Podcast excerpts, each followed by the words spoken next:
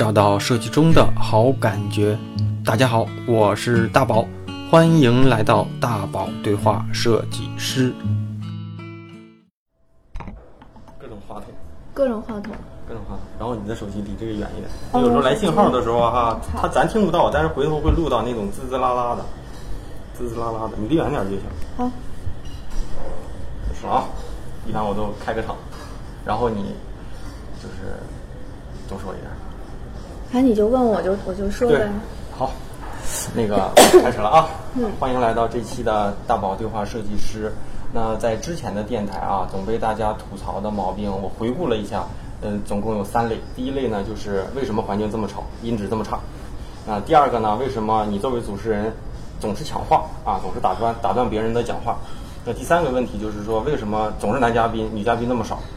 那我今天呢？我觉得环境的这个问题可能还是个问题啊，因为今天的录制还是在一个咖啡厅里，但是我们尽可能选择了一个人少、安静的一个角落里啊，一个一个角落里，但是提前给大家一个心理的预期。那关于抢话的问题呢？我我今天的希望呢，就是我能做一个听者。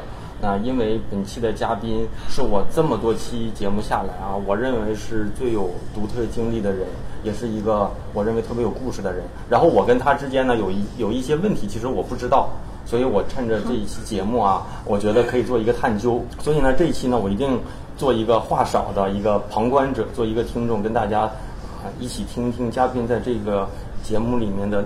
分享啊，所以我在这里面也提前给自己提个醒，一定要安静，要等待。第三个话题呢，就是为何嘉宾总是男的？那因为呃，男嘉宾有男嘉宾的好处，就是我们可以，甚至我可以把他叫到我家里嘛，然后或者在我们公司公司的会议室里，随时随地呢，我们找一个封闭的空间就可以聊。但是女嘉宾呢，总会有一些不方便，所以呢，有的时候会选择一些啊开放空间。那上一上。之前的节目呢，就是我们的插画师一泉同学呢，我们也是选在一个咖啡厅，所以这一期呢，呃，大家应该也能一会儿能够听出这个环境的那个场景啊，而且也能估计出咱们这期嘉宾的性别啊，就是一个女嘉宾。那我今天在开始之前啊，大概简短的描述一下咱们这期嘉宾，嘉宾啊，第一个呢就是我我我认为她是一个呃外表如明星般漂亮的姐姐。啊，第二个呢，就是 他是一个呃，或者是说搞一点的吧，搞一点说法，就是一个不会演戏的设计师，不是一个好创意人。嗯，这两句话我觉得就是大概能够描描述出来本期嘉宾的这个核心身份啊，或者是说他过去的一些简短的一些关键词的经历啊。那我用我自己知道的，先简单的呃，把咱们这期嘉宾的这个经历给大家说一下啊，就是一个是北影啊。北电啊，北电，北电毕业的一个表演系，北京电影学院表演系啊，对啊，哎呀，咱们嘉宾都已经被我给撩出来了啊。那这样的吧，那这样的我就不说了，然后让咱们现在啊这个嘉宾啊潇潇姐姐给大家呃打个招呼。嗯，大家好，我是潇潇啊。那个这是挺简短。那那个呃是呃潇潇姐是北电毕业之后就去了美国。嗯，呃，实际情况是这样啊，就是北电毕业以后呢，在中国待了两三年吧，然后后来决定去美国。然后在美国学的设计，在美国学的是广告创意。广告创意，嗯，其实这个创意跟设计，如果细分下来，还是两个不太。一致的一个专业是吧？两个，可对于我来说啊，因为我不知道国内这个体系是怎么分的，但是在美国的话，广告创意跟设计是两个完全不一样的 major，就是两个完全不一样的专业吧。对对对，嗯嗯。然后从从北京土生土长北京人，土生土长北京人。对，然后听这声音，现在我觉得北京口音还没那么浓了哈。嗯，我我北京口音其实一直都还好。是不是因为学表演的时候要克制？普通话也还好。我学表演的时候，那个时候说话有点像外国人。就是我刚进电影学院第一个学呃第一个星期吧，然后那个时候大家以为我是外国留学生，所以都不太跟我讲话。然后后来发现原来是北京人。就是然后呃从北京去了美国，在美国学习加工作，然后这两年又从美国回回到国内，嗯，然后开始了算是一个新的职业生涯呗。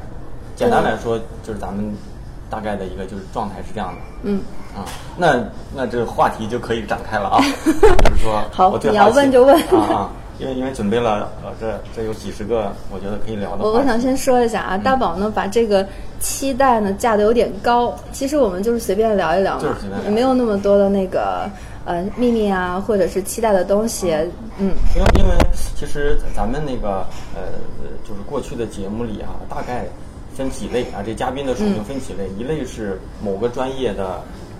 垂直匠人类型的，比如说我就是会写字，我就是会做什么什么，我就是会做什么什么。然后还有一类呢，是在某个呃平台上做的很高的级别。还有还有某类嘉宾就是特别有故事、有经历。那这类经历是你即便做的再怎么牛逼，可能就像我，我可能还没有到那份儿啊。但是你让我再怎么去体验在美国的生活，那可能我没有这种经历。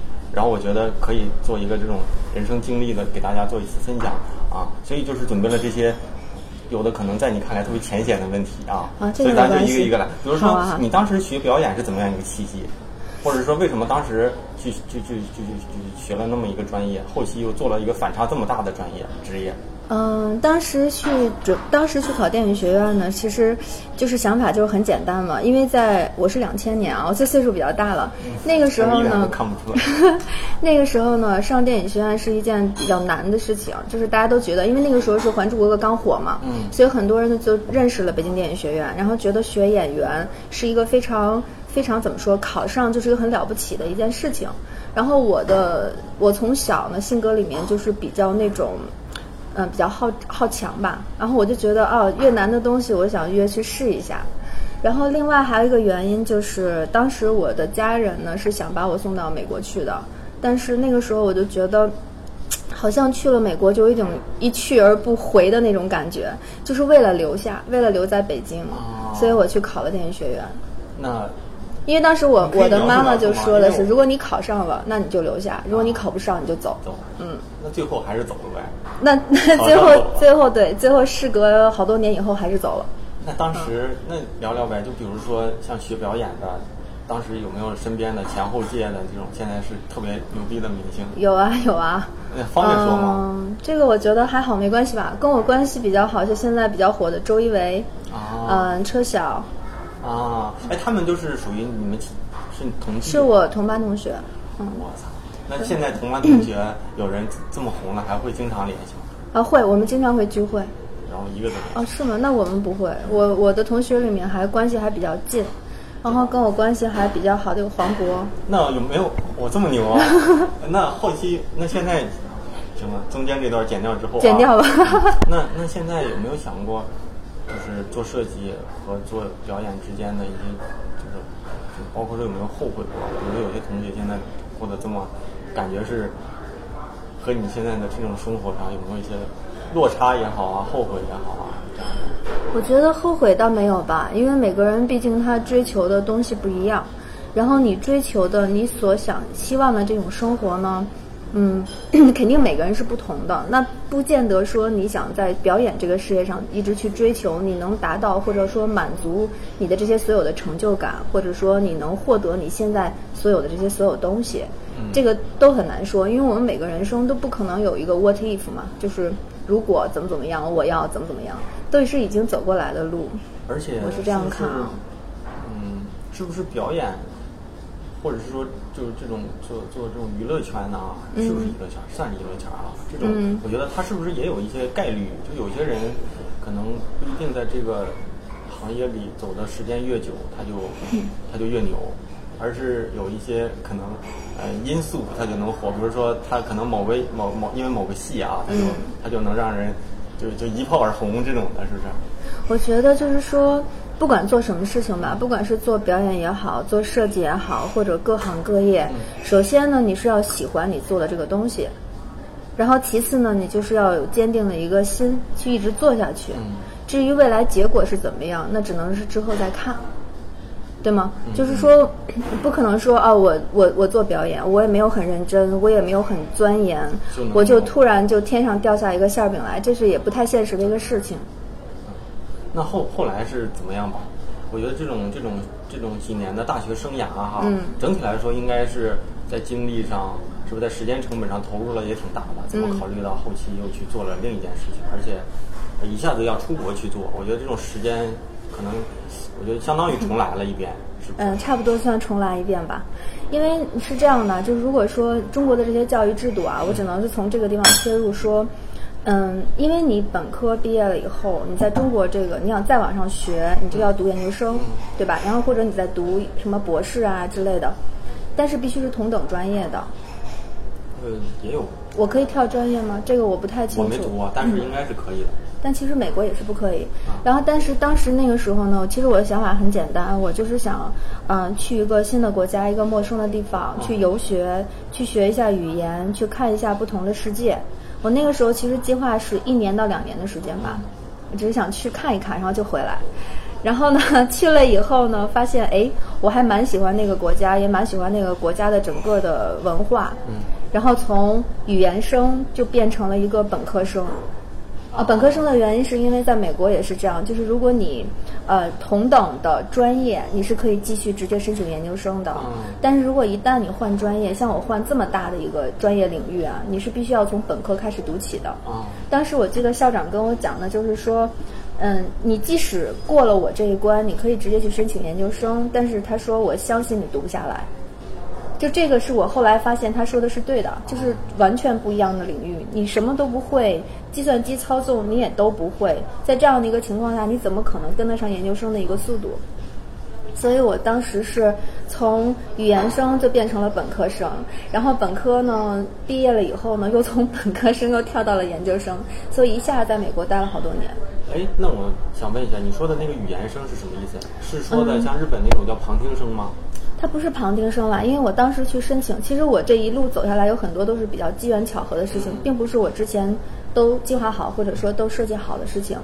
我当时申请了呃一个语言学校，这个是在那个 Virginia，然后这个语言学校它是本身大学里面的一个一个 English program，就是它一个英语的一个一个怎么讲课程，嗯，它是没有 degree 的，就是没有你这个学位，叫叫学位嘛，对。然后呢，我当时想，因为很简单，我也不要学位，我就想去体验一下。体验一下，然后我就去了。去了以后呢，它是我记得没有，如果没有记错的话，它应该是一个十八个月的一个语言课程。然后我当时比较快，我学的比较快。嗯，我大概是八个月左右完成了十八个月的课程。然后这个时候就，哎，我还没待够啊，八个月我我跳级跳级跳级，我毕业了。嗯。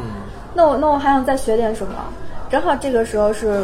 我忘了是几月份，但是是美国大学可以申请填申请表去申请你本科专业的这个时候，然后我当时先去了那个 film department，就是中文叫电影电影电影，呃，怎么讲？电影部或者是之类，就是我先去了那边，去问那边的老师啊，我想学什么什么，然后老师说，嗯，那你要是这样的话，你可以直接申请，但是你要准备很多很多很多东西。都是跟电影有关的，然后我当时就在想嘛，如果我一个学电影的人从北京到了美国，然后到了美国以后我还继续学表演，我觉得对于我来说没有太大的意义。然后另外一个原因啊，就是你要真的是要 native speaker，就是你必须要美国当地的人去讲这个语言，你作为演员你才会好一些。嗯，懂里面的那种。国内的这种差别，对，但是但是其实并不是说你的发音，并不是说你一定要说美国人的发音，这个不重要。但是你要比如说英有很多英国演员嘛，有很多比如说澳大利亚的演员嘛，他们都有自己国家各种不同的。发音或者是口音，但是它是一个语言体系，它都是英语，所以它不会存在于交流上的一些问题。但是作为一个外国人，学了八个月英语的一个外国人，你让他突然在舞台上去说很多很 native 要讲的那些话，对他来说其实是很难的。对，所以我觉得我自己不应该选择这条路。嗯然后机缘巧合呢，是因为当时我就在想，我还能学什么？还有就哦，我以前电影学院表演系的，那我拍过广告，OK，那我是不是可以在广告专业上有个发展？但我那个时候理解的广告，跟我现在做的广告又是完全两回事情。那个时候那个是目前，对，是吗？是的，一样吗？对，是不一样。但那个时候不知道嘛。逼。那个时候不知道。然后机缘巧合的是，我当时选择语言的那个大学，它的广告专业在全美国排前四名，应该是。嗯，是广告设计还是属于广广告学这样的？它叫 Mass Communication，就是大众传媒。然后大众传媒下面分 PR，分广告，然后还分的是我想 public relation advertising，还有一个是什么？创意还是什么的？呃，媒介不是哦，journal 就是新闻媒体，啊！它等于是分这三个大部分。然后广告呢，当时是在美国排名前四吧。然后有人就给我推荐说：“哎，你知道吗？我们学校广告专业还不错，你要不然试试这个。”然后等于是我就阴差阳错的从那儿就选了广告。其实，在我学的第一天开始，我都不太清楚广告是什么。那觉得在美国上学啊，尤其是这种这种本科到后期的研究生，你觉得呃美国的教育跟国内的这种教育最大的差别是什么？嗯，美国的教育对于我来说，因为你让我怎么比？因为我没有在呃国内上过我刚才也。想，因为你国内上的也不是不是专业设计的啊。但你嗯觉得美国在美国上课的这种，不都说国内的大学是进来难，出去容易？嗯国外的是进来容易，毕业难。你觉得在国内，在国外的上学的这种学习强度大吗？嗯，其实是非常大的，就是很多人，特别是本科生啊，很多人都以为说，好像你在美国玩一玩，这个学业呀、什么就拿下来了。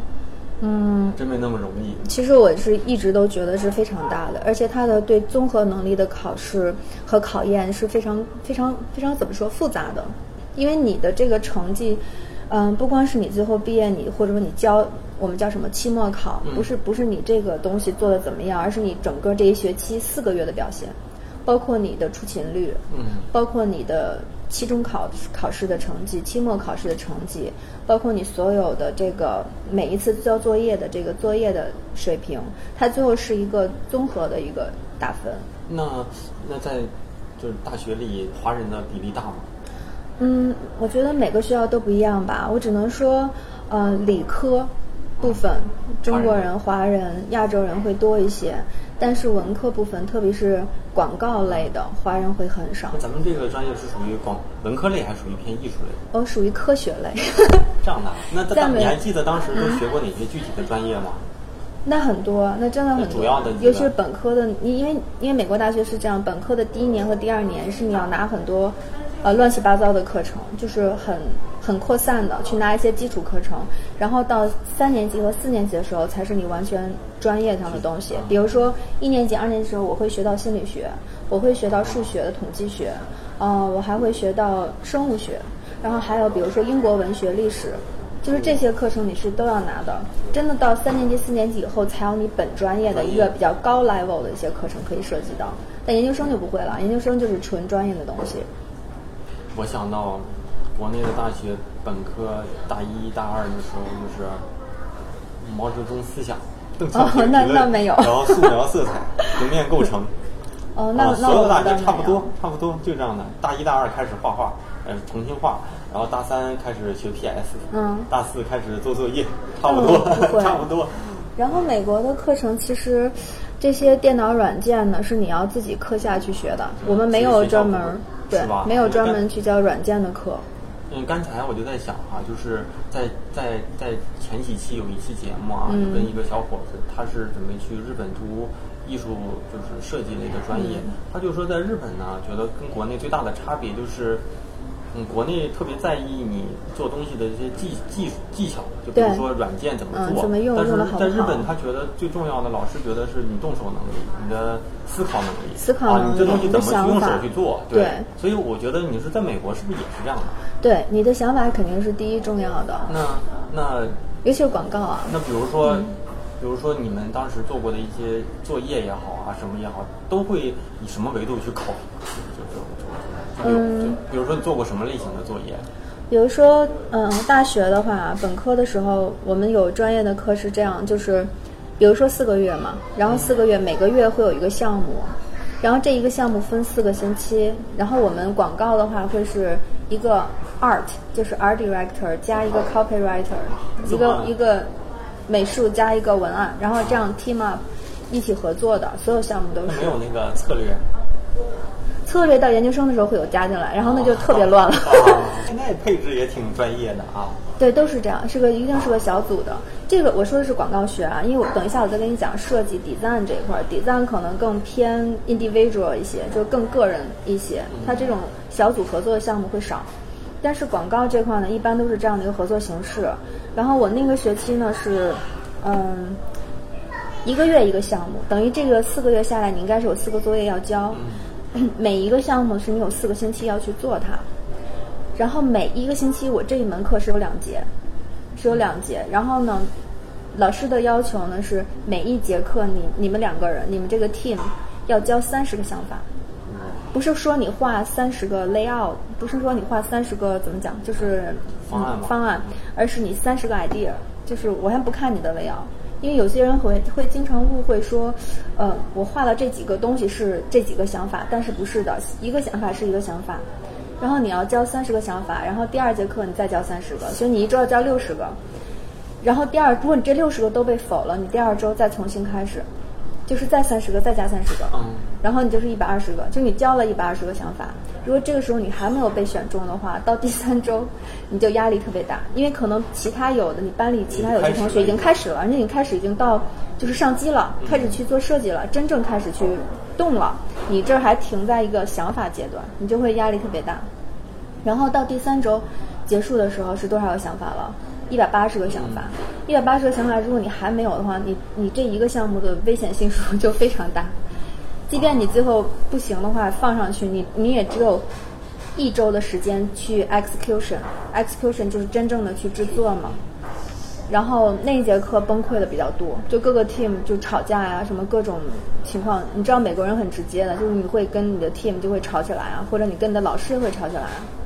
然后我记得当时我们班有一个男生，一个美国人。哦，我先讲一下，我是唯一的外国人。啊。对，我是班里唯一的外国人，好像从本科到研究生一直都这样。对。特别本土，因为因为广告这个东西，它要求 communicate 太多了，然后它要求你对美国文化背景的要求特别多。就好像你是个中国人，你就听得懂郭德纲，对吗？那你一个外国人，他中文再好，他不见得明白郭德纲在说什么，或者他甚至不知道郭郭德纲是谁。但是在美国的话，所以这一个专业对外国人说是有一定难度的。嗯，那个美国的男生同学呢，他就是在老师否定了他一百八十个想法以后，把所有他的想法全都从墙上撕下来以后扔到纸里，然后对老师说：“你告诉我，我这一百八十个想法都是垃圾，对吗？”好像老师就很看着他说：“对，是啊，都是垃圾。”然后非常生气，转身就走了。就是经常会有这样的事情发生。是，嗯。这个有点像我们我日常工作里啊，我们做 logo 基本上就是做一趴被杀掉，做一趴被杀掉。后来有一个方向可以了，那再去这一个方向再去搞它几十个，对，然后再去调，然后调到最后就差不多这样的啊。对，但是嗯，你说到你是你们外面唯一的一个外国人，你觉得他们更喜欢跟外国人？假如说啊，嗯嗯，你在那里面是更受欢迎？合作的还是人家更喜欢找一个本本。嗯，我觉得我觉得真的 depends。有的时候有些人他愿意跟外国人合作，他觉得你的想法的切入点跟他们不太一样，可能你会有什么 something new，他他想不到的地方。但是也有的外国人他比较 conservative 的话，就是比较传统的外国人的话，他会觉得可能很多东西你不太明白他在想什么，都有可能。所以作为外国人的话。你有民族自豪感嘛？就是你出去了，虽然你不代表中国，但是在那个时候，他们就认为你是中国，就是很没有办法的事情。比如说，我同学每次跟数学有关系的，所有人都转过来看我，然后我我就会，其实我数学不好的，然后我就很无奈的说：“你们好，我是中国人，但是我是那个数学不好的中国人，就你们看我也没有用。”基本上是这样，就是有一些固有的一些印象，会有会有，嗯，嗯，那那那我问一下啊，就是我觉得这些问题常常规问题，比如说在美国一年大正常的大学的学费生活费大概是在多少？嗯，这个也是要看你是公立学校还是私立学校，还要看你住在什么样的城市。我举个例子吧，嗯，比如说你是在一个一个公立学校的学费的话，可能会在两万美金到四万美金之间。学费。学费。然后要是私立学校的话，应该是在五万到六万左右。那加上一年，假如说像生活费呢？生活费的话，也要看你住在哪儿。如果像纽约呀、像旧金山啊这些比较大的城市，会比较贵一些。还有这个生活，每个人的生活要求不一样。不，我就说的是常规的。常规的呀。就是你觉得不是特别苦吃饱是吗？就是大学生嘛。你说吃什么？就大学生，因为因为我要打工吗？哦，打工是非法的，对不起。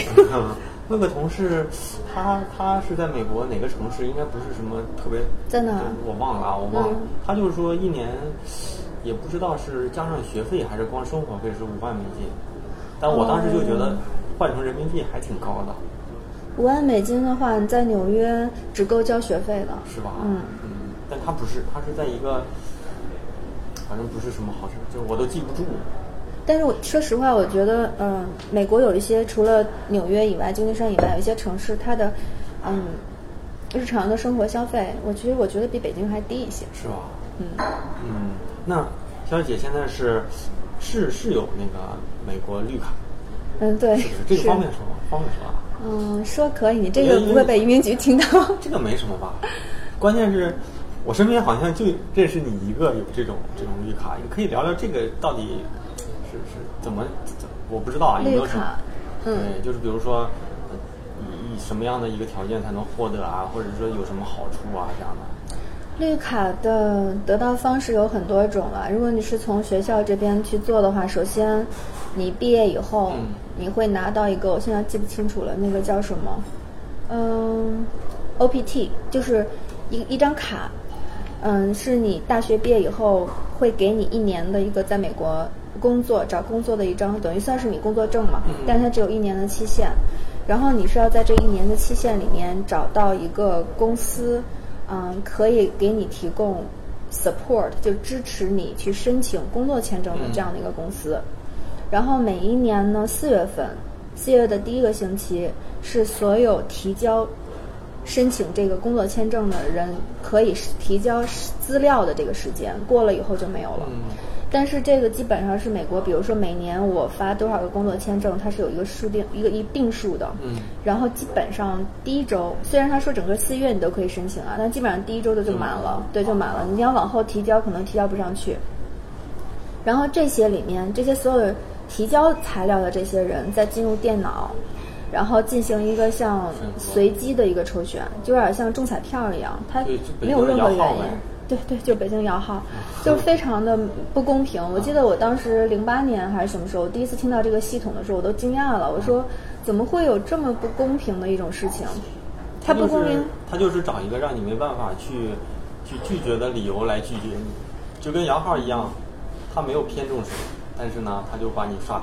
但是你知道，就是很多人会因为很好的、很好的人条件的人，因为这个就拿不到嘛。是，其实他是这样，就是说，嗯，首先你可以允有提交资格的这些人，都是已经找到工作的人，嗯这本身找工作就很难了。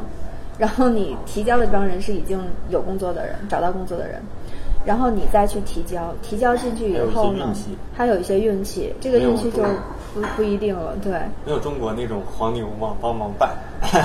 那个没有，那个没有，你在中国其实花钱还是能办事儿，在美国花钱就都办不了很难。，对，就很难，你就只能等着。然后他可能是我我我的印象中应该是他根据学历先开始，啊，比如说博士后的人先来摇，然后是博士，然后是硕士，然后到本科，其实到本科最后可能剩不了剩下不了多少。然后我说我这个说说的是 H 一 B 签证，就是 H one B 工作签证。如果你在国际上获过什么奖啊，或者有什么特殊贡献呀、比如说你发表了多少篇论论文啊，像一般理科生他们会走这个方向嘛，你可以申请的是特殊人才签证，啊那个 O 是 one 就是概率比较大，还是直接就能申嗯下来？，好像是从两千零五年开始就变啊，不对，两千一五年开始变得很严格了。之前是稍微好一些，特殊人才。那后来呢？不是不是后来，就是得到这个有什么好处啊？得到这个好处就是你合法的在美国可以工作啊。然后可以无限然后期。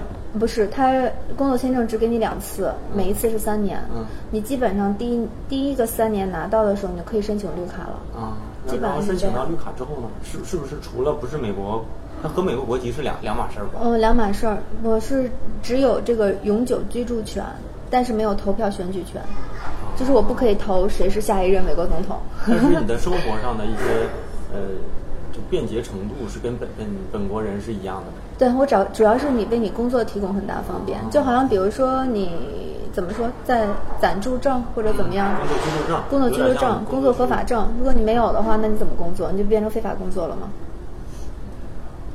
那那可以在美国生孩子，是吧？随时随地，是不是？这不这怎么能随时随地？不是我意思是，就是不像现在是，假如说像我们这种，要是去美国生孩子，啊，对孩子就是美国国籍是吧？呃，不，他，但是我还是要生在美国才能算是美国国籍。如果要是，因为因为你要生在任何一个地方的话，只有你是美国护照，就是美国公民了，才有这种条件。嗯，说的有点远。但是呢，我想问问啊，就是像咱们我身边的所有你之外的人，都是在国外上学的人很多，但上完学基本上都没有工作就回来了。是不是在国外，嗯，求嗯学习加找工作，尤其找工作这是一个挺难的事儿。在美国这个环境下，在美国，反正近几年的环境也不是很好嘛。然后对设计类的话，嗯，怎么说呢？如果你是美国公司的话，你也会觉得说。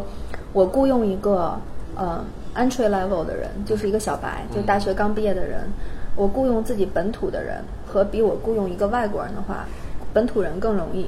我不用去办这些工作签证，我不用去花律师费，对吗？然后你这个工作签证这个事情也会，我可能比如说我帮助你了，嗯，我也给你花律师费了，我也去申请了。哎，你很你很倒霉，就你没有中，那等于我这些所有做的这些都是浪费，就你还你还是得走。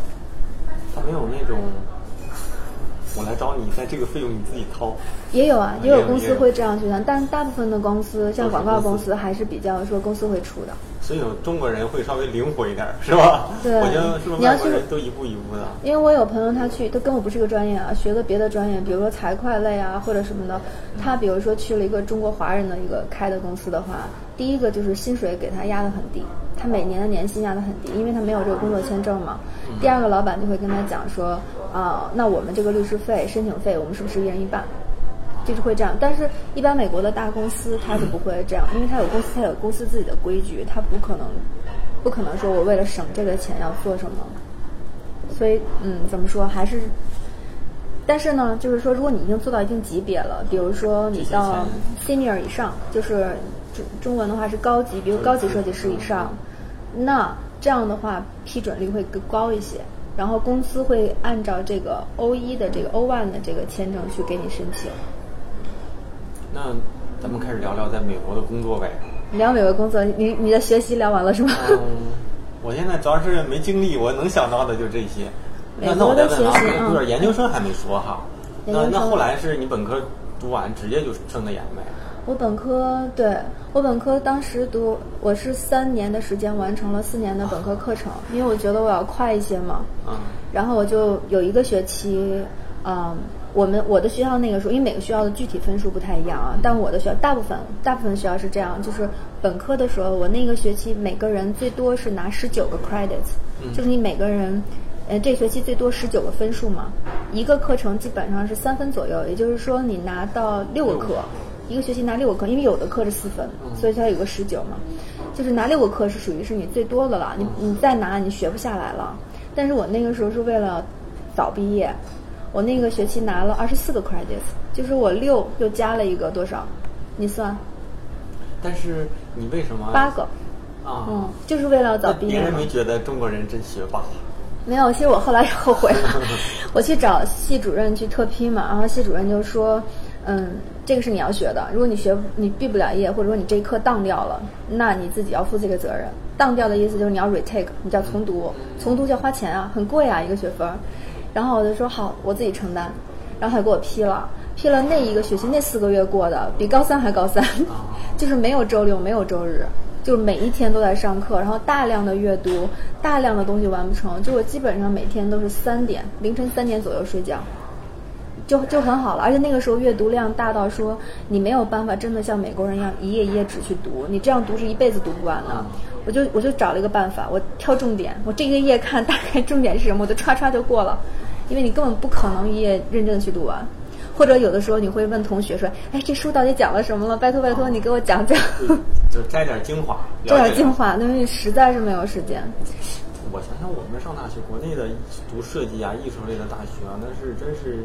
逍遥自在，我印象当中就是后几年啊，第一大大一大二不就是画画加什么邓小平理论什么的，到后几年对，邓小平理论、毛泽东思想、马克思主义，嗯全现在也是。嗯然后后几年大概是什么呢？就是一周有个半天课，嗯然后剩下的时间，其实学校的目的是想想让你做作业，嗯因为你比如说留一个什么课题嘛，嗯然后这一每周的这半天大概是跟老师碰一碰，嗯但谁做啊？都是玩儿啊，玩到最后前一天或者前半天开始搞一搞，第二天跟老师糊弄一下，到时候考试之前，差不多是这样的。所以我那是们大那是因为国内是不是就是最后你的这个期末考试成绩才是重要的啊？嗯，有的专业没有啊，比如说，比如说啊，我也记不清了。比如说嗯这次学的是，比如说什么 logo 设计啊，我嗯可能没学过这种课，但是最后都是有些作业，你对作业打分，它不是说有个卷儿的问题。所以我们那个时候没有阅读的这种习惯那，我我是在毕业之前养成阅读的习惯。那我那我们那边肯定是不行的，因为你到最后你毕业的时候，你最后的 final portfolio review 的时候，是你整个系里面所有老师过来 review 嘛。然后有的时候会不一样。对，有的时候还会请一些当地的 一些广告公司的人过来 review，所以那个时候你你怎么你好意思吗？你的东西交出去我觉，得真是这样下来的毕业生，还真是能与专业实际的行业接轨。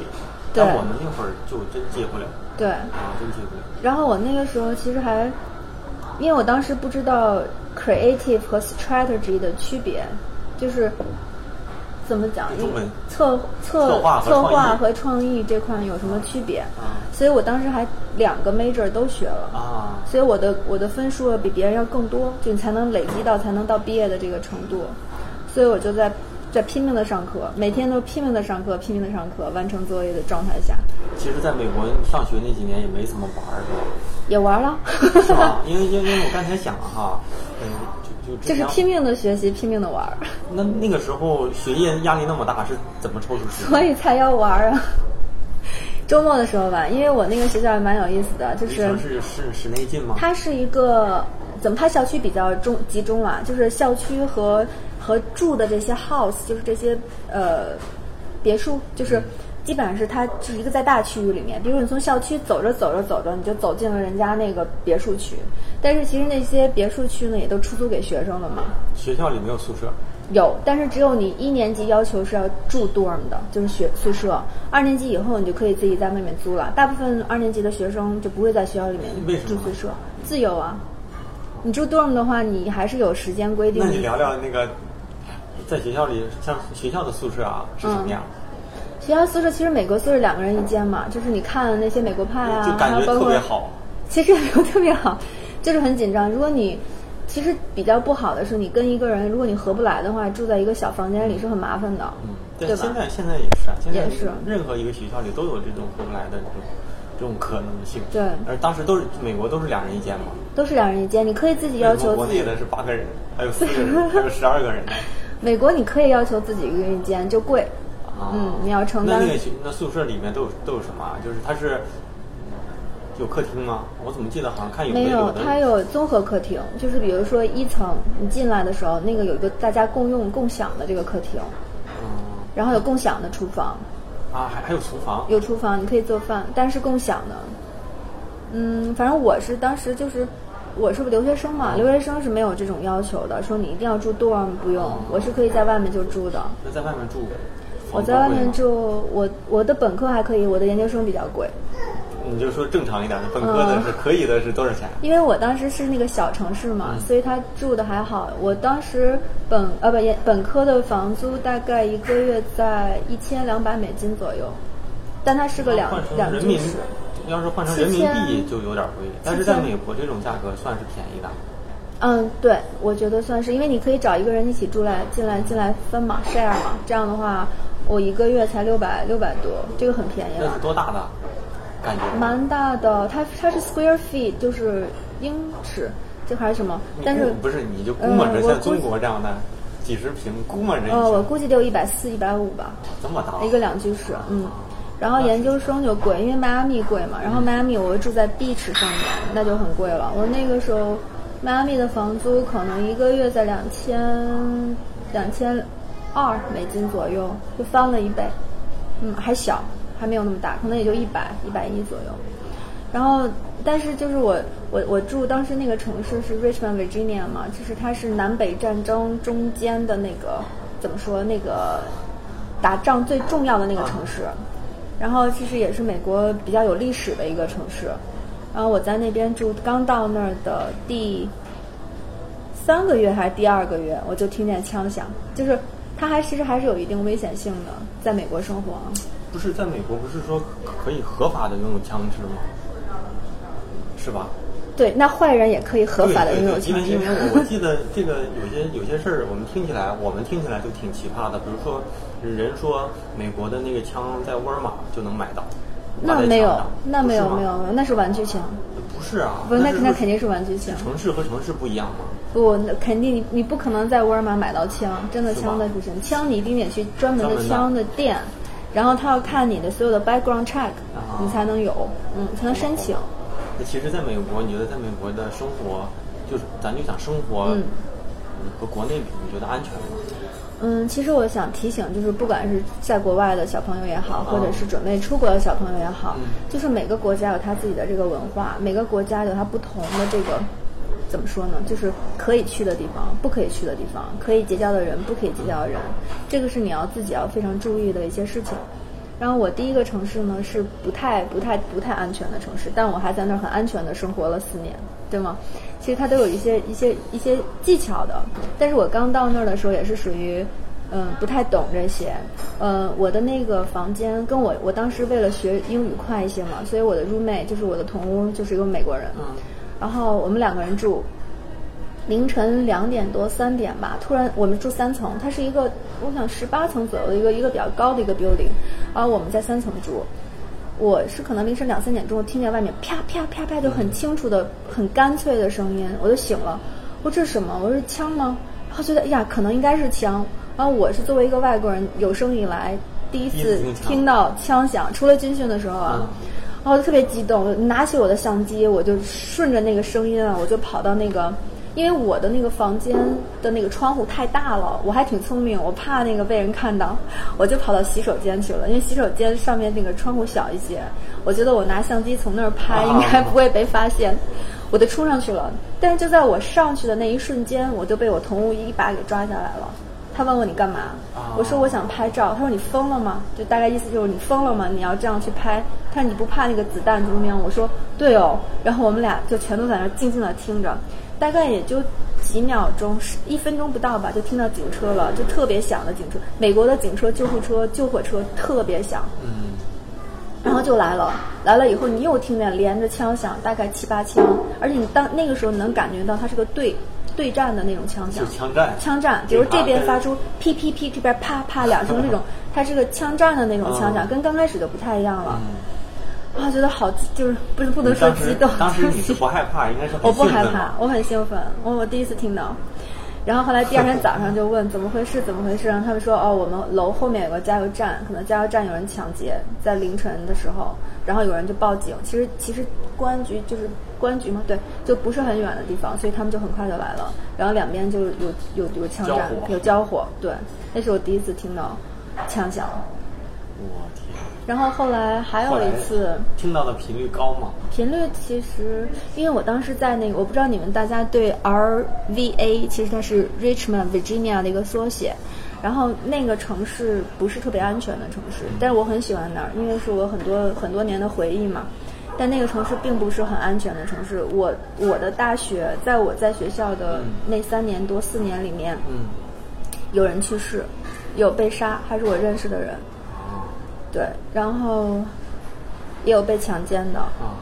我被强奸的那个也很很惊讶，就是他在一个 parking deck，就是停车场，校离学校很近那个停车场，可以算是校内，因为有的时候我们经常把车会停在那儿。然后我我开车开过那儿的时候，我也想过我停在那儿，就在当天当时啊。但是后来我觉得，嗯，我想去看看前面那个街趴，就是路上还有没有空位，如果有的话，我就不用走那么远了。所以我没有停进去，我往前开了。但就在我开过去可能十几分钟，学校电台就广播了，说有人在那个停车场被猥亵吗？还叫什么？所以我当时心里面就是有一点紧张，说我如果我开进去了，我我我是我是看见案发现场吗？还是我要去救他？还是我要报警？还是就脑子里会有很多这种想法。就是一念之间啊。一念之间，对，一念之间。我有家人去年他们去。温哥华好像是啊，就是就是。温哥华我也去过，我觉得相对安全感，我感觉很。他们当时就是嗯，当时订了一个我不知道是民宿还是酒店，我家里人他们去玩儿，然后那个街区因为不知道嘛，因为只当时觉得这价钱还挺便宜，好像是去了之后就发现那条街上就全是盯着你看的，对，很可怕。然后有一些我也遇到过。然后有一些甚至有一些抽大麻，嗯，然后当时你就他们就就就家里人过去之后就发现说根本就不敢在那待着，后来就赶紧跑了。你知道吗？每个城市都有这种，这个叫 ghetto，就是每个城市都有这样的一个地方。如果你不太熟的话，就会有一定这些危险性。我记得我从 San Diego 开车回东部的时候，嗯，我在一个城市停了一下，叫 San Antonio。San Antonio 我不知道中文。怎么翻译？就是那个，那个那个，就当一个名字吧。它那个河很有名。OK，它在那个凤凰城，再往西呃，再往东开。然后，因为我也对那个城市不了解嘛，然后我就开进去了一个，就像刚才你说的那样的一个地方。它是一个一个社区似的，旁边左右两边都是房子。然后你开车开进去，然后你就会发现。这个房子的门口都会有一些不太好的样子的年轻人，然后不太对，对，就蹲在那儿也好，站着也好，坐着也好，他就会一直盯着你的车，死死的盯着你的车不动。然后你往前慢慢的开的时候，他就一直在看你，就是北京话叫什么“照眼儿”，听过吗？这个词？听过，听过。对，就是那种感觉。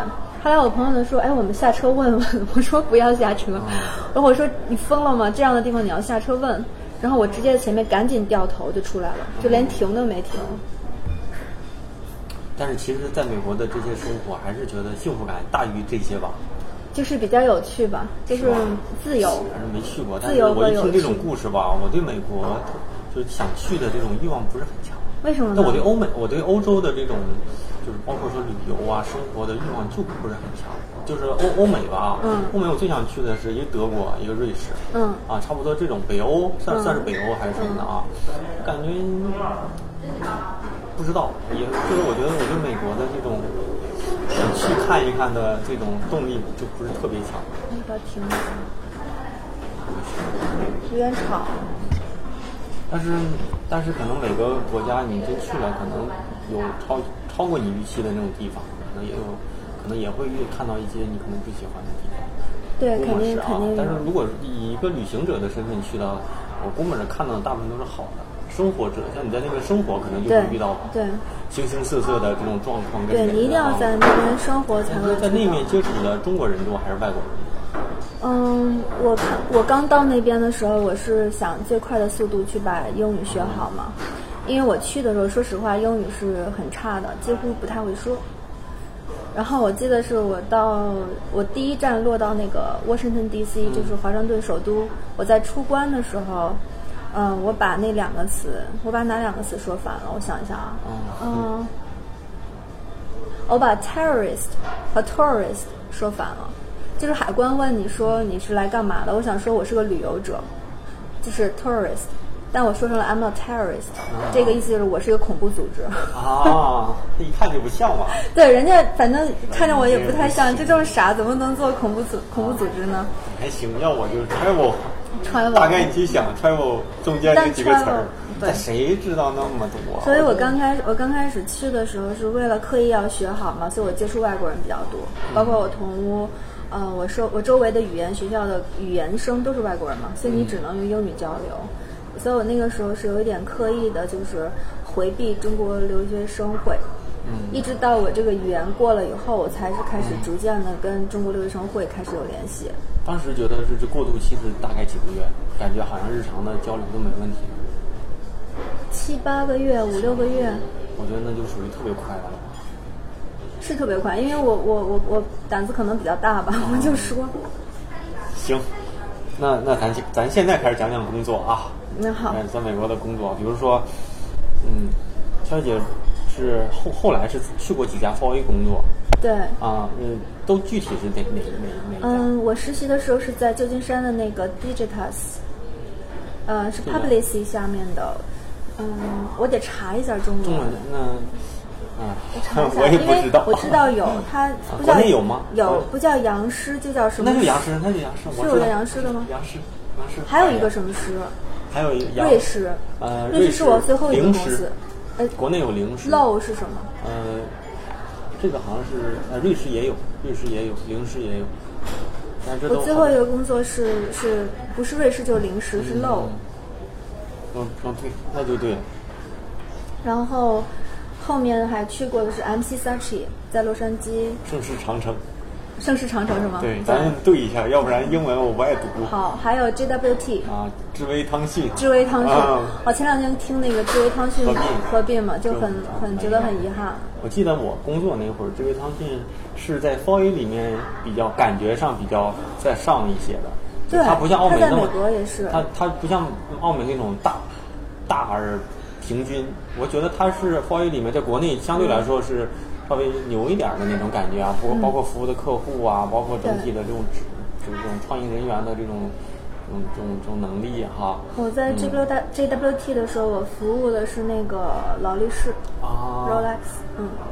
可以然后他他给我的感觉就是，我的老板就是我的 team 长嘛，当时跟我讲就是说。劳力士，这是我们的客户嘛？那他的对这个品牌的精神，他们是怎样去做这个表的？我们怎么样就要做他们？就是你的这个设计的这个完美程度，要达到他们怎么做表的程度。所以我那个时候的设计总监是每天拿尺子，就是拿那个电脑里面那个 ruler 那个尺子拉线去量我所有的东西，就是一个一个一点点都不能有误差。啊，那呃，咱就咱从从从开始啊，比如说。在这个汤逊啊，JWT，像这种公司，一般这种公司有多少人？美国的总部，那属于总部吗？我不在总部，我在 San Diego 的 office，大概是两百多个人。两百多人，嗯，两百多人。在国内也属于大大的广告公司了哈。当时他是怎么分工的？他也是，嗯。按组每个组服务不同的客户呗，对，然后几个组或者是一个组总监，一个一个一个组一个总监这样的，或者是几个组一个总监。呃，每个组会有自己的总监，然后有什么群总监、执行创意总监，是这样的。群总监就是 group 是吗？啊，对，是的，群群群总监。我太是本土，对本土就是这样的创意群。他叫群总监是吗？叫 group CD，OK。对，嗯，对。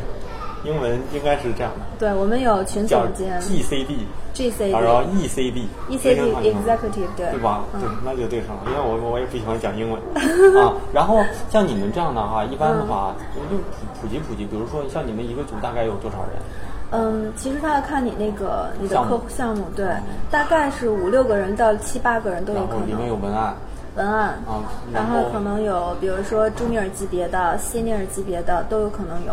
它也是分，假如说美术指导，是吧？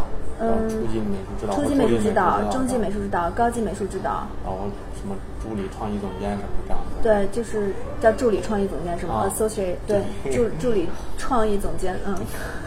你都不知道中文叫什么是吧？我觉得“助理”这个词对我来说很奇怪。我知道你是直直接翻译过来的吗？我们叫创意副总监不可以吗？啊，好像也行。公司公司都差不多，都这个意思。我觉得创意副总监听起来比助理创意总监好像好点儿。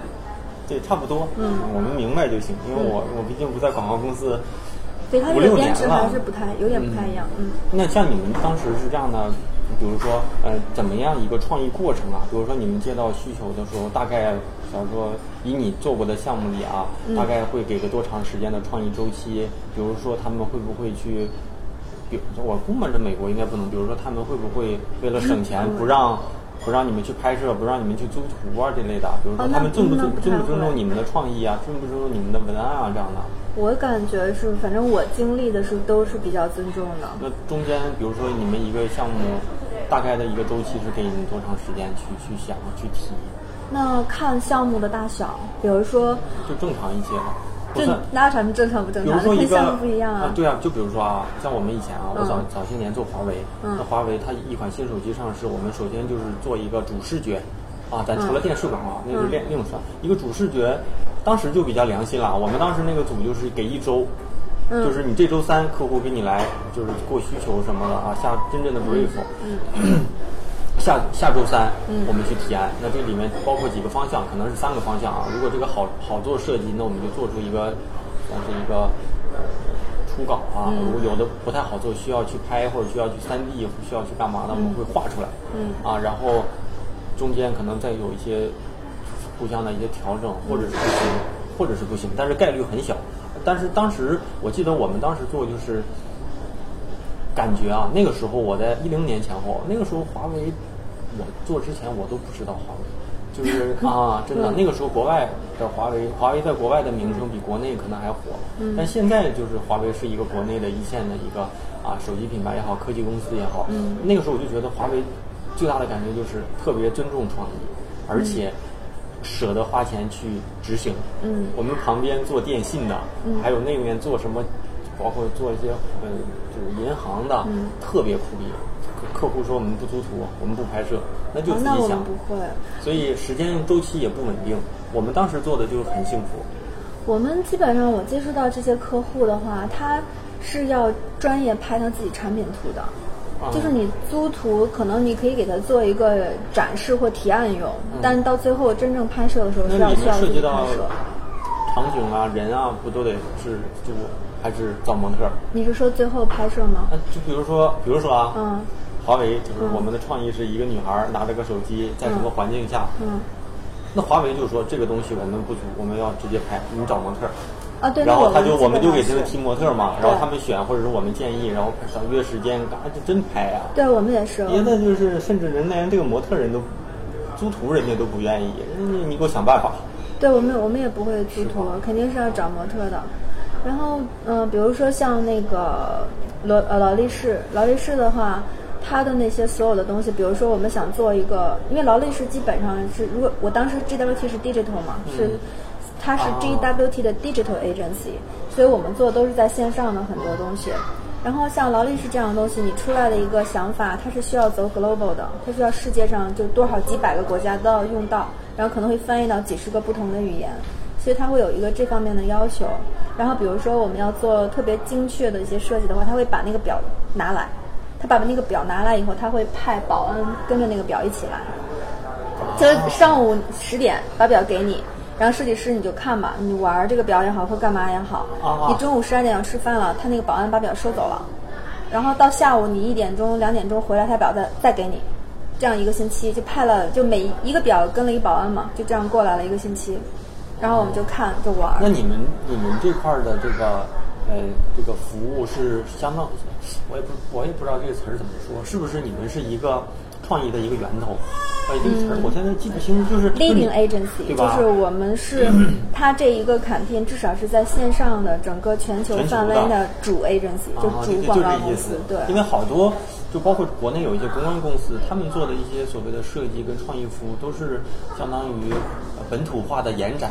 哦比如说，你的劳力士的这个主视觉拿到嗯中国，它去换成中国文案，换到不同的橱窗上，是吧？嗯啊，手机上什么广告上去不同的改。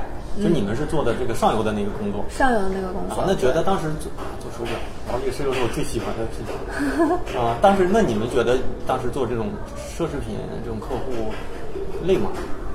做奢侈品还好吧？因为他们的产品的更新迭代其实比较较慢对他们会做电视广告吗？我觉得很少见到，嗯，有是有了，但是近近几年都很少。大部分其实就是把表拍的漂亮一点。对，只要拍的产品是吧对，摄影要求比较高。对，然后文案可能苦逼的是文案，是不是？还好，其实还好。嗯当时当时你们那边也有文案呗？当然有，就是，那你们跟文案是怎么个合作的？还是跟在学校里一样啊。所以我觉得在美国上学的好处就是，你学校里什么样，你真的到了工作中是没有变化的，就是他接的非常好。就是我在工作中所有的这些，不管我去想 idea 也好，我去想这些所有的创意拍摄也好，实际上是我在学校里就是这样过的。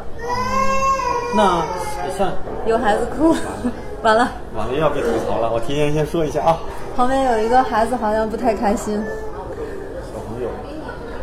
调皮嘛，嗯，好，我们继续。嗯，你看一下大宝思路乱了。思路乱了。那你跟我讲一讲国内的这个学校里面，呃，你们做项目是什么样的一个过程？国内学校里就没有什么项目，那你们都在干嘛？就是老师留作业，我们应付老师。呃，我觉得就是这样。也没有这个合作的什么这些。呃可能不一样的就是，嗯，怎么说呢？就是国内的专业一划分，导致你国内是这样的，一个是属于偏嗯平面设计专业，嗯一个属于广告学，那广告学的那个是纯理科的啊，文科的。那这种理嗯广告学专业出身的人，可能后期啊可能会进入，比如说可能进入一些新闻行业。啊，公关行业、传媒那些、P R 那些，全是靠就具体可能是靠动脑和写写东西的。哦，明白。那那设计类的最后就是靠视觉，然后后来进了一些设计公司，或者一些企业的设计部门，或者进入广告公司。所以其实纯粹的文案在国内没有这样的，现在我不知道，之前好像是没有。所以所以文案就是就是我在广告公司里工作过，我觉得文案是一个特别重要的专业，但是。嗯，文案想从广告公司里转型到企业是比较难的，因为企业是这样的，企业要不是要不然对，要不然你就是做市场，市场和策略的工作，要不你就做设计类的工作。我不想找一个人只会写 banner，只会写画面上的那一句话，他觉得这个这个好像投资产出比高。但其实，在广告公司，嗯，文案出身的，最后做到 CD 的人还是蛮多的。嗯。我我印象当中啊，我印我那个时候也有好多年了。我印象当中就是，广告公司里的每个组的老大，大部分都是美术总监出身的总监，但是 ECD 大部分都是文案总监。嗯，因为什么呢？我的理解啊，当时的以以我当时粗浅的理解，我就觉得，不管文案写的好不好，有个美术总监，最起码最后我东西能做出来，画面我能有，对不对？但是有的时候比稿啊，包括说有的时候需要拿一些真正高质量的东西的时候，需要公司里的真正的老大，那那个时候可能需要一些点睛的，甚至说需要压得住的。哎，可是我想问一下这个问题，现在先别让我采访你了。是这样，我在国外的时候呢，我一直都觉得中国一些亚洲亚洲的广告，包括也特别台湾啊，都是以文案为为主的广告，就是它会有很多长文案、大文案。但是美国这边更以视觉为主，它很有可能这个画面就把这个事儿讲清楚了。我可能我的文案是非常简单的，像我们经常会说的是，如果你有一个复杂的画面，一个创意的画面的话，你要配一个直接的、直观的文案。如果你的画面是一个直接的画面的话，你要配的是一个 creative 的呃文案。它是这样的一个搭配组合吗？反正我我现在啊。就就我我现在也不在广告公司里，但是我的感觉就是，首先是可能受环境的影响。其实你在日本也在日本也好，日本有两类广告，一类就是特别搞，特别搞啊，跟泰国是那就那种的。另一对 那种的特别搞的，就是纯靠创意嘛。我认为就是纯靠美术啊，就这种这种画面的。另一类就是也有一些。前几年特别火的就是马拉松的那个广告，比如说一个人在跑，跑着跑着说：“我的人生为什么要这样子？”嗯，跟着大流跑，然后咔跑到一个斜斜岔路上，然后再跑一跑，就意思说我要那种的就骗文案。但是我觉得国内呢，其实咱国内的广告公司或者是这种这种传播，我觉得啊，也没有一个明确的风格。我觉得咱国内就是没有，包括说你说中国风，咱们中其实有时候你说中国风，中国风，中国风的设计是什么样？不好说，中国都对，但是你知道日本的那种很很明显，对，很明显。你一看那个日本的东西，所以我就是这样的。然后，嗯，泰国也是，对，泰国也是。最近我们也是在看，包括泰国有他们很明确的风格，但是中国我说不准。我觉得中国好多都是在学习阶段，包括说在学习和模仿阶段。对。但是中国现在是因为，嗯，我觉得它没有到沉淀的时候，它就得。去就进化到另一步了，就比如说中国现在更在意的是时效性，更在意的是结果，它不在意长期的所谓的品牌沉淀。这个叫什么？快速迭代是吗？啊，对对，快速迭代。然后有的时候就是广告公司那一套很牛逼，然后让人觉得就拍手叫绝的，但是可能在这个时代，在中国的传播里无效，或者是效果不好，不太一样，整个市场都不一样。对，不如说我我我就把东西大大的写出来，就对吧？当时小米的手机，什么小米就是快，就是快，啊，就这类的。什么什么充电五分钟，五分钟通话两小时，对，你说有直接立一点就直接写出来。对，所以中国就有时候他可能过了那个需要呃不断去沉淀创意的阶段，就马上进化到，就我也不知道是跳过了还好，还是说因为这个实在等不了它这种几十年的沉淀。中国有一些创意广告，那都是在那个参加广告节、戛纳那些比赛上，你才会看得到。嗯，早在三年前左右，我们那时候还在腾讯，然后腾讯请来奥美台北奥美的执行创意总监，一个一个一个一个叫什么名字我忘了，一个挺帅的一个文案出身的创意总监。嗯，然后他跟我们分享了好多特别牛逼的案例跟故事，包括写的都让你看完之后泪对不是非常泪对泪流。就这意思嘛。泪流满面。但是呢，我当时就在场，我当时就说，我说我以前也在爱我说我以前也在广告圈。嗯。其实我我我一直都挺信广告的。嗯。但是呢，嗯，如果我就原话我忘了，但意思就是，如果广告那么有效，为什么现在的广告公司慢慢的都变弱了？奥美从几百人变到就可能越来越小了嘛。嗯。然后我说，真正现在这些广告有用吗？啊，现在这些。故事有用吗？其实我觉得广告人就是讲故事啊，啊，然后然后他说了一句话，他其实说，呃，我们也在考虑，就是台北的那套不见得在中国就好使嘛。对。然后他就说，嗯，我们觉得有的时候我们不是在用。方法去做事情，而是为了做好这个事情去寻求合适的方法。对，所以说，嗯，你看到的这个是一个故事，你看到这个是一个片子，嗯，也可能这个东西需要一个游戏，那我们就去做个游戏；那个需要一个装置，我们就去做一个装置。就这这就是倒推回来嘛。但整体来说，我觉得广告，包括广告公司，在这个行业里，现在嗯是不可或缺，但是呢，又不像之前比重那么大，有的时候。其实我觉得现在广告，如果从品牌的角度上去考虑的话，它是一个长线的一个投资。对对对对对。对，就说你当下你能看到，说我这一个广告我卖了多少钱，我多少的这个 KPI 能达到，不好说，因为你不如直接找网红卖货，那样会更清楚，对吗？但是如果说对建立一个品牌来讲的话，特别是你的这个品牌的 standard，你的你的你的主张，你这个品牌你是怎么样去，呃，有自己的价值观，这个我觉得还是要靠一些广告，就是甚至一些长性、长期的一个积累，长期长线的一个积累。对，我是这样认为的。但如果说，但是但是很很怎么说呢？就是当下有一些品牌，可能我此时此刻我需要卖货，我需要有这个。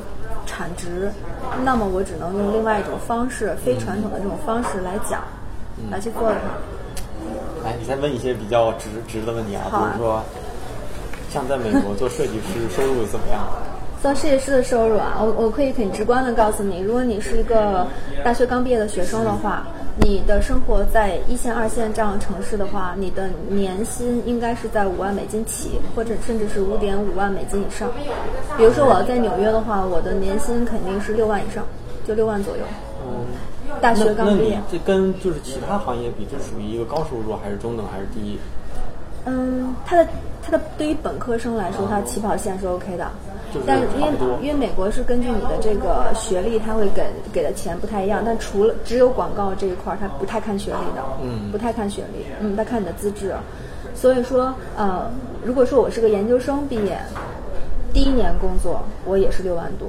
但如果你是学 biochemical 或者是 chemistry 这样工程师，这种工程师专业，你第一年毕业可能就会到七万到八万了。啊，它其实就是还是会有。就是互联网公司。嗯，和广告就是这种这种公司比起来会差一些，但是差不了那么大，是不是？嗯，是吧？嗯，但是如果你说互联网公司，其实你要说美国，我真的不知道什么样的公司算是互联网公司，像 Facebook 这样对吗？啊，科技公司吗？科技公司。比如说科技公司的设计师跟互联网，就跟广告行业的设计师比，他们的薪资上会差很大吗？嗯，比广告公司会高一点。它不会高那么多。不会高那么多。国内就不会，国内还是。还是有一些差别。国内是互联网公司肯定高啊，肯定高是吗？肯定会高一些，但是越往上走，差距就会越小。对你都会有一个瓶颈嘛，到了一定程度。但是入门的行业里，国内大的公司、小的公司和互联网公司、广告公司、设计公司差的就天差地别了。嗯嗯。那在广告在国外的公司里，广告公司这样的这样的公司里，人员的流失严重吗？其实人员流失还好，我觉得正常的情况下，美国人因为外国人可能会有点不太一样。比如说你需要办一些工作签证啊，啊，你需要去找一个更好怎么样的地方，你可能会跳得快一些，就会蹦来蹦去的。但是作为一个比较正常本土美国人的话，大概两三年会换工作吧，两年到三年。国内会好一些。对，国内我觉得换的很快，因为我回来。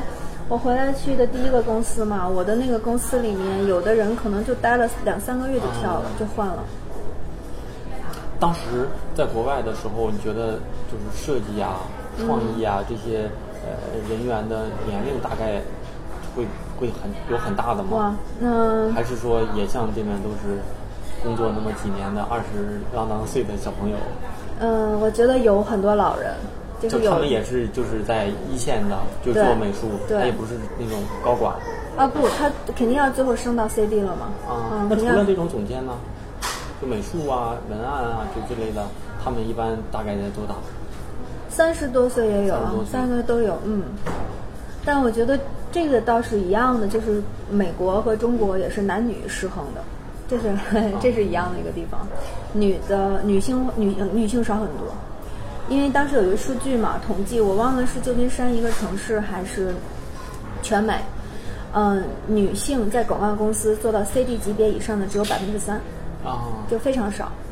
然后我回来我的第一家公司。嗯，ACD 级别就是创意副总监，就是我当时那个级别的女性没有，只有我自己。在国内其实也，在国内就很可怕。在国内也其实好像也不多，对吧？嗯。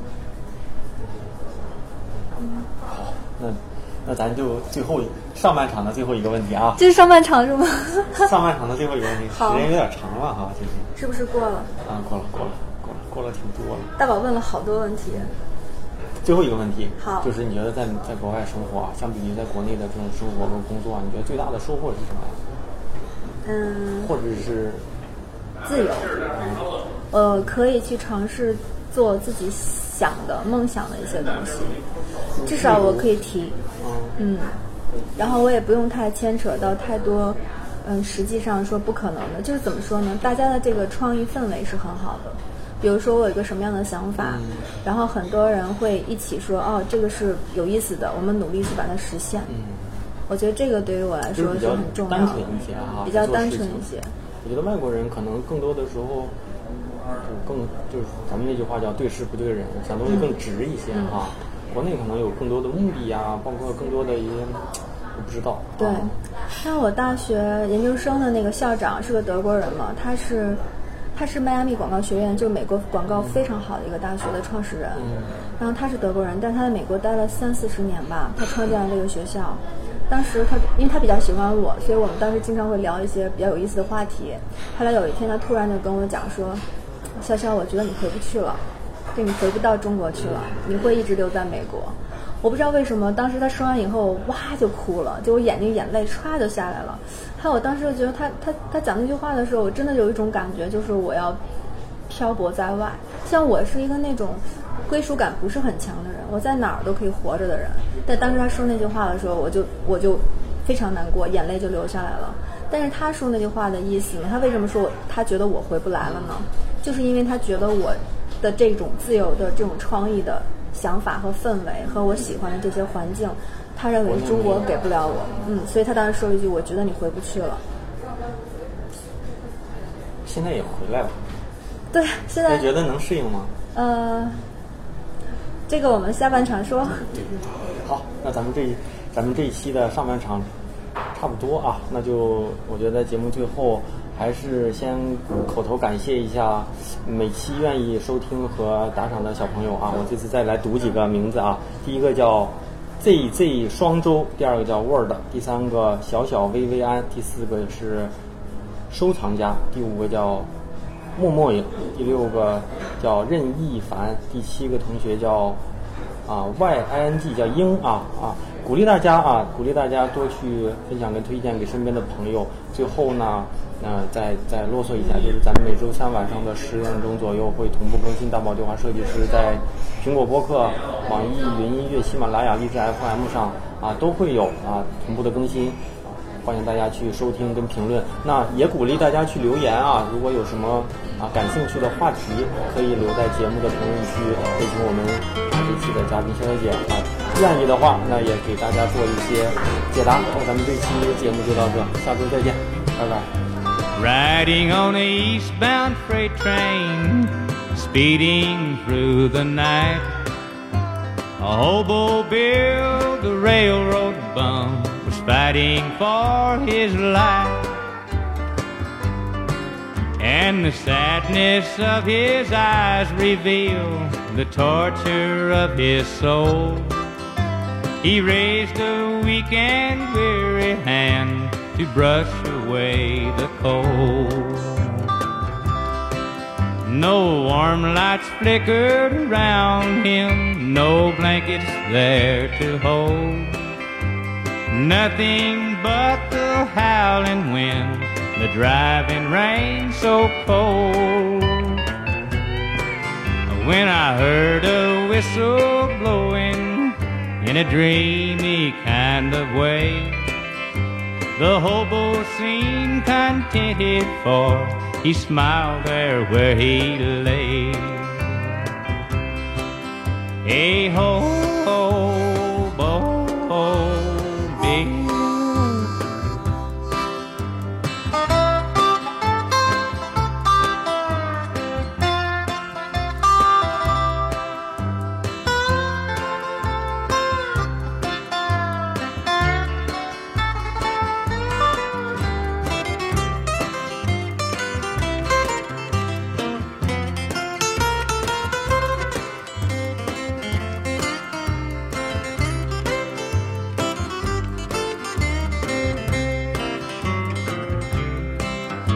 Outside the rain was falling on the lonely boxcar door.